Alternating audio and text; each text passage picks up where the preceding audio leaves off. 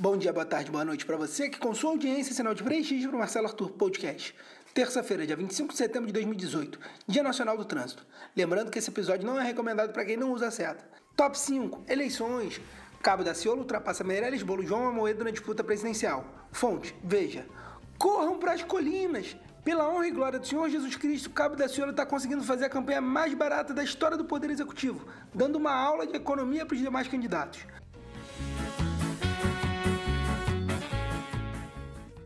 Top 4. Sociedade. Milícia já cobra taxa de pescadores no litoral do Rio de Janeiro. Fonte: Jornal Extra. Mais uma vez, a milícia está cobrindo áreas onde o poder público está ausente.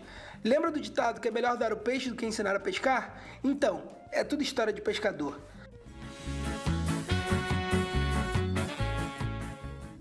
Top 3: Eleições. A S pode ser o campeão de votos para deputado federal em Minas Gerais. Fonte: O Globo.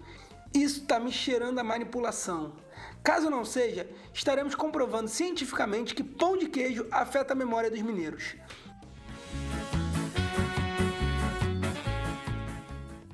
Top 2: Eleições. Eleito, vou liberar o uso da maconha, diz Henrique Meirelles. Fonte: Isto é. Até agora é a melhor proposta do candidato. Até porque, para conseguir votar nesse cara, tem que estar tá muito doidão.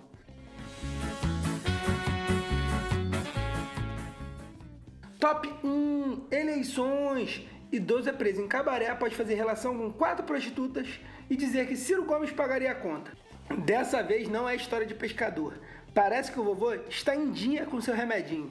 Pela primeira vez na história do Brasil, vejo uma matéria falando da mãe do Gilmar Mendes sem que ele fosse citado.